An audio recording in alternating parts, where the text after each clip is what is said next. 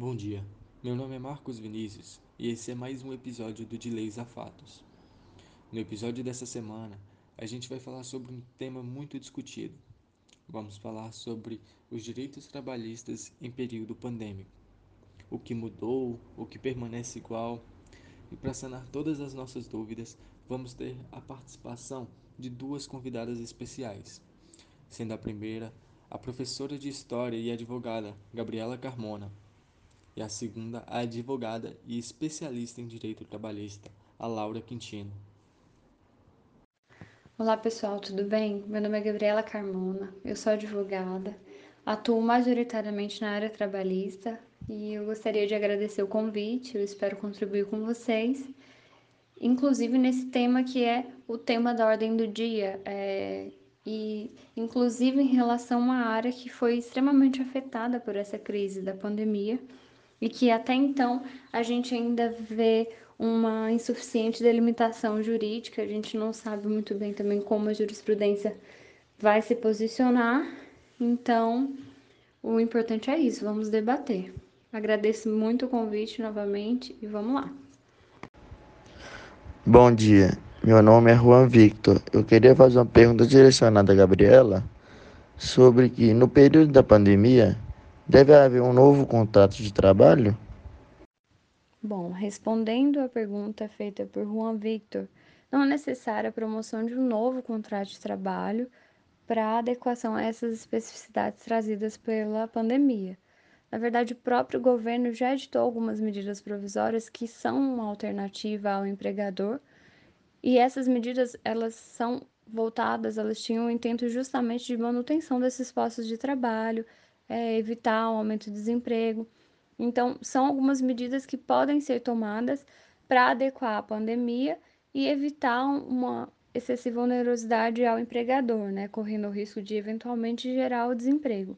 Então, é, dentre essas, essas medidas tem a suspensão do contrato de trabalho, antecipação de férias. Algumas dessas medidas elas são feitas por acordo individual entre empregador e empregado, como por exemplo a suspensão do contrato de trabalho, ou então de iniciativa do empregador, como antecipação de férias. Então, nesse caso, eles são feitas, são, são medidas feitas é, de forma aditiva ao contrato de trabalho, não é um novo contrato de trabalho. Até porque a gente não tem, com a pandemia, a gente não pensa de forma é, consequente imediatamente uma rescisão contratual. Pelo contrário, a nossa intenção, a intenção do legislador, é a manutenção máxima desses contratos de trabalho. Eu sou a Lara Adriano e minha pergunta será para a Gabriela Carmona. Gabriela, para os empregados que estão em home office, os direitos e benefícios, como hora extra, jornada de trabalho, adicional noturno, horário de almoço, permanecem da mesma forma?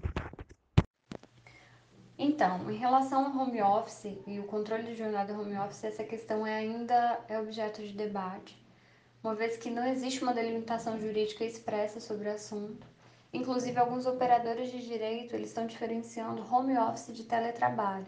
O teletrabalho que tem uma disposição é, na CLT, se eu não me engano, ele está entre, dentro dos artigos 75 ao 75E, e eles entendem que o home office é uma espécie de teletrabalho, mas que, essas, que existem diferenciações.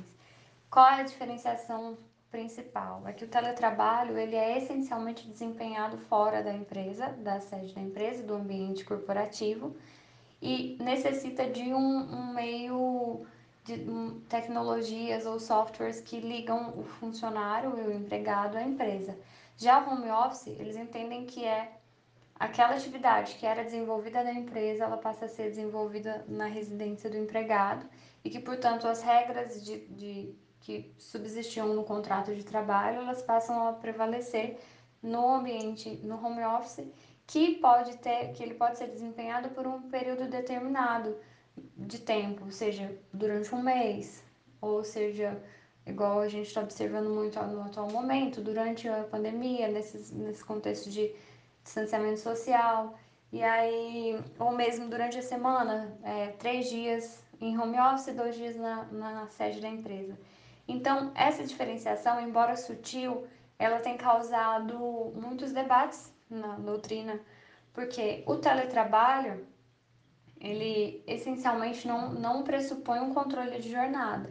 Ele é, enseja numa liberalidade do empregado para que ele consiga gerir a sua atividade e, portanto, então ele não tem um horário de, de início, interrupção do intrajornada e conclusão da, da jornada. É, o que ele precisa é desempenhar a tarefa, aquela, aquele, aquela atividade que foi designada. Já home office, como esses doutrinadores estão entendendo se tratar de uma extensão das atividades desempenhadas na empresa, então o, o, a regra seria o controle de jornada. A gente ainda também não tem uma jurisprudência firme sobre esse assunto, mas o que eu, o, a minha orientação é, para os clientes que a gente tem advogado, algumas empresas, é no sentido de que provavelmente prevalecerá a verdade real, que é a verdade fática daquela, daquela atividade desempenhada pelos empregados. Então, se de alguma maneira o empregador exige um início de jornada, ele exige, exige o término de jornada, se ele cobra que esse, esse empregado esteja à disposição pelo menos oito horas diárias com um intervalo, né? Então, se existe alguma maneira de alguma cobrança desse cumprimento, por óbvio, esse empregado vai fazer jus a hora extras caso ele extrapolar a jornada diária ou semanal. Ele também vai fazer jus ao adicional noturno caso ele trabalhe no horário noturno e se ele não cumprir o, o intrajornada também receberá essa hora extraordinária. Então, como eu havia dito, a gente orienta as empresas que permaneçam fazendo esse controle, ainda mais em um contexto em que a tecnologia está muito é, acessível e está muito à disposição das grandes maiorias das empresas é, um, citando o exemplo das empresas que eu advogo, de uma que eu advogo, eles utilizam o, o controle de jornada, o controle de ponto por aplicativo. Nesse controle de ponto existe o início, o, se registra o início, o final da jornada, é, o, o, a intrajornada. E todo esse registro ele é feito por um aplicativo. No, no ato do registro, tira um, uma selfie do funcionário inclusive, disponibiliza a geolocalização. Então, sendo plenamente possível nesse, nessa metodologia é, controlar a jornada desse empregado, ao mesmo tempo em que viabiliza para essa empresa até uma segurança jurídica em eventual fiscalização é, do Ministério do Trabalho, Emprego e também do, em eventuais processos judiciais, porque existirá a documentação é, de acordo com a lei em relação ao controle de jornada. Então, é mais ou menos isso. Gabriela, os custos de operação para quem tem home office, como energia elétrica, internet, telefone e outros, quem é o responsável por arcar com esses custos? O empregado ou o empregador? Em relação a esses custos operacionais, sobre quem recai a responsabilidade, na verdade não existe uma previsão expressa sobre isso. O que há, na verdade, na CLT, no artigo 75D, é que essa responsabilidade de quem vai arcar com esses gastos, com, com fornecimento do equipamento, qual equipamento ou infraestrutura, se será utilizada, fornecida pela empresa, é, isso tudo vai ser objeto de uma pactuação entre as partes, ou seja, um acordo entre as partes, inclusive quando da transformação do trabalho presencial para o regime telepresencial. E aí também veio, tem uma medida provisória em vigor, atualmente em vigor, que é a 1046, é, que ela aprofunda um pouquinho mais. Ela fala que pode ser, inclusive, pactuado uma, um empréstimo em regime de comodato, a empresa pode oferecer esses equipamentos.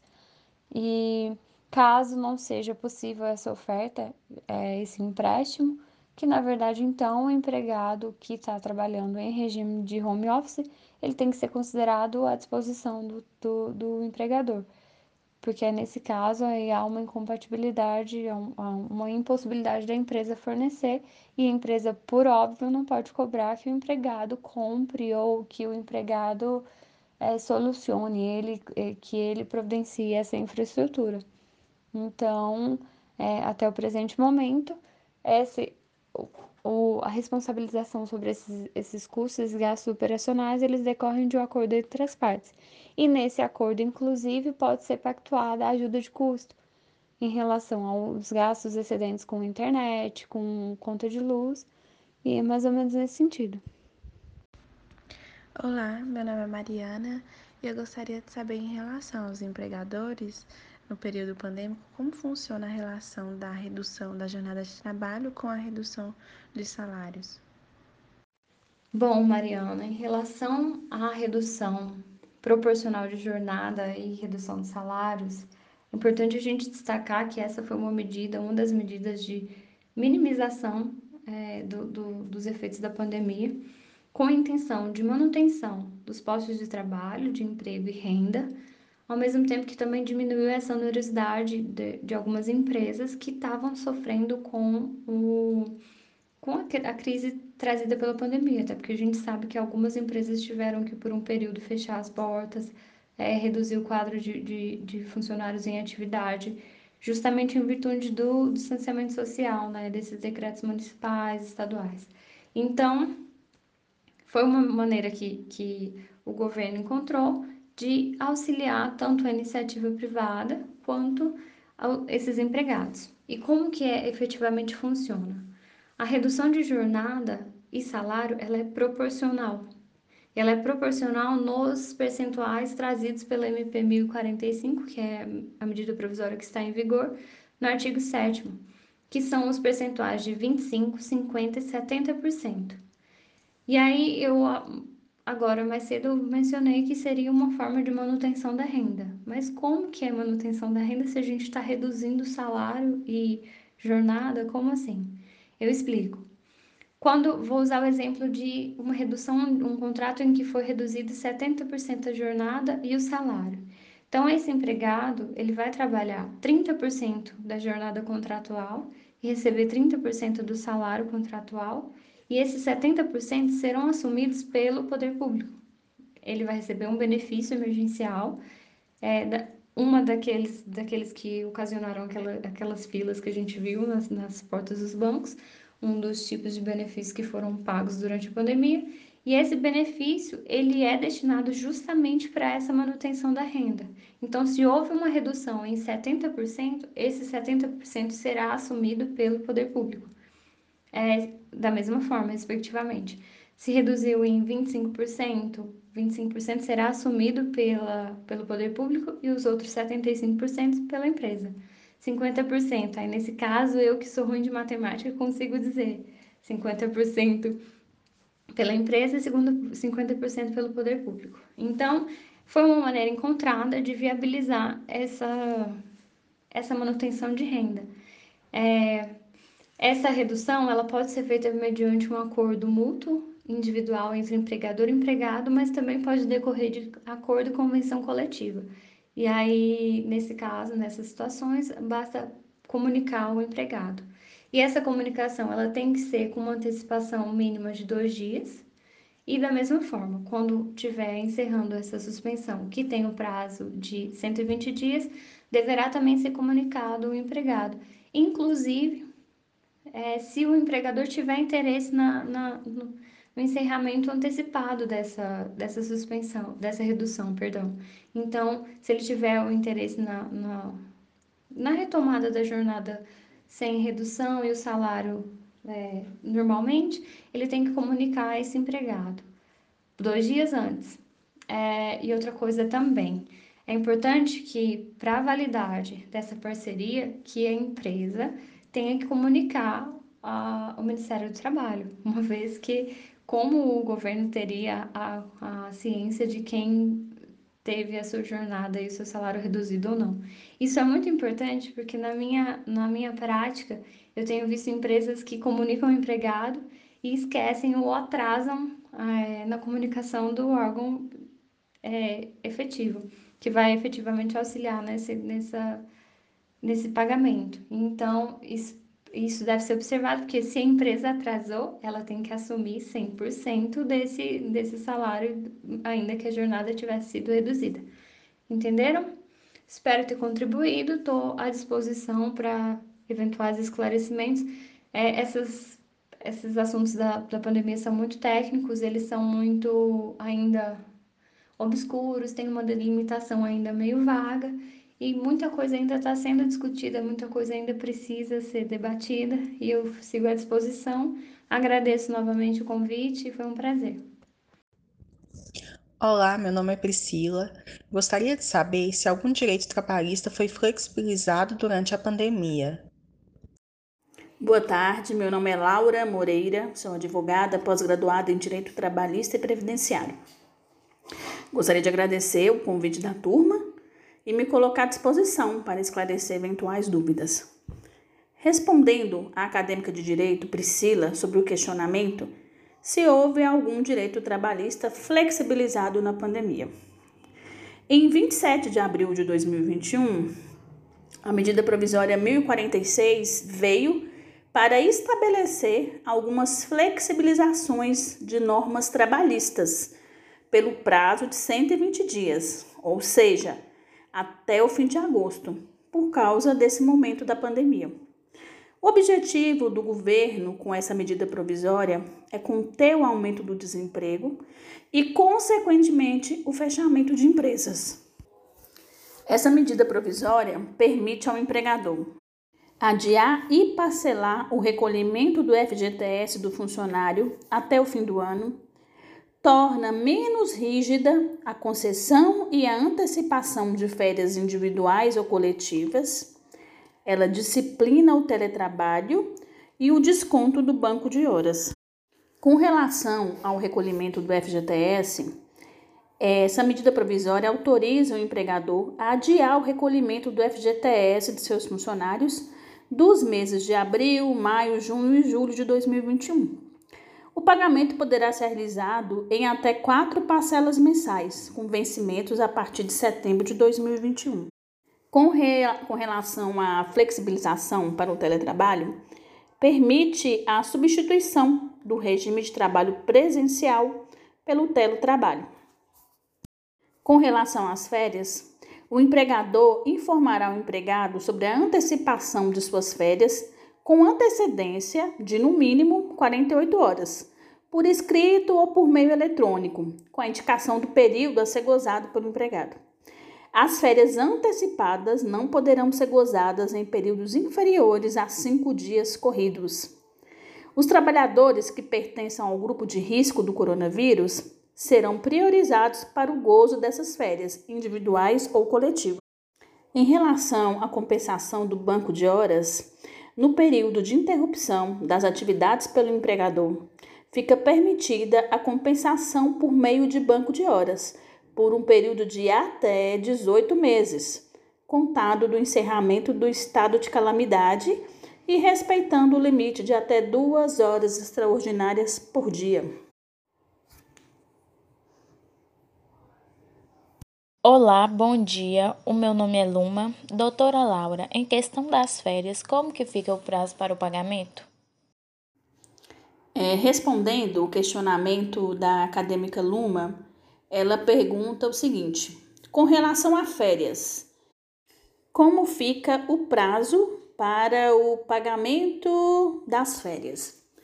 Então, Luma, de acordo com o artigo 145 da CLT, o prazo de pagamento das férias é de no máximo dois dias antecedentes ao seu início. Mas a medida provisória 1046, de 27 de abril de 2021, em seu artigo 9, trouxe o seguinte: o pagamento da remuneração das férias concedidas em razão do estado de emergência de saúde pública de importância internacional decorrente do coronavírus Covid-19, a que se refere o artigo 1 poderá ser efetuado até o quinto dia útil do mês subsequente ao início do gozo das férias. Doutora Laura, o que é banco de horas e como ele pode ser formado? Com relação à seguinte pergunta: O que é banco de horas? Como ele pode ser formado? Vamos lá. O banco de horas é uma alternativa ao pagamento de horas extras que permitem que os colaboradores acumulem horas a serem recompensadas na forma de jornadas menores ou dias de folga. O chamado banco de horas pode ser pactuado de forma individual para compensações que sejam feitas dentro de um prazo de no máximo seis meses. E para compensações anual, somente poderá ser instituído através de negociação coletiva. A medida provisória 1046, de 27 de abril de 2021, ela trouxe uma alteração para essa compensação do banco de horas. Em seu artigo 15, ficam autorizadas, durante o prazo previsto no artigo 1, a interrupção das atividades pelo empregador e a constituição de regime especial de compensação de jornada por meio de banco de horas, em favor do empregador ou do empregado, estabelecido por meio de acordo individual ou coletivo, escrito, né, para a compensação no prazo de até 18 meses, contados da data do encerramento do período de que trata o artigo 1. A dinâmica do regime de compensação permite que sejam trabalhadas até 10 horas por dia, ou seja, em jornadas cujo padrão é de 8 horas diárias, é possível fazer duas horas extras por dia.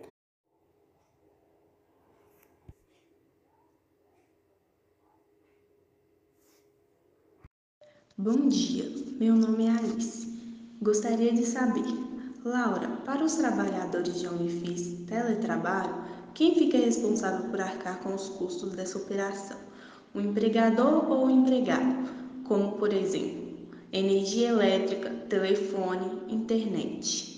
Alice é, gostaria de saber o seguinte: para trabalhadores de teletrabalho, quem é responsável por arcar com os custos de energia elétrica, telefone, internet, etc. Olha, Alice, tanto para o trabalho remoto, externo, como o home office, que foram reconhecidos e regulamentados pela lei 13467 na reforma trabalhista em 2017, durante a pandemia do novo coronavírus, a lei se tornou fundamental. Nesse cenário, como ficam as responsabilidades dos empregadores para com seus empregados? Deve o empregador arcar com os custos decorrentes do teletrabalho? Bem, a consolidação das leis de trabalho, ao regulamentar o tema, ela estabelece expressamente que empregado e empregador devem acordar o suporte dos custos relacionados ao trabalho em regime de teletrabalho, ou seja, luz, internet, telefone, entre outros itens.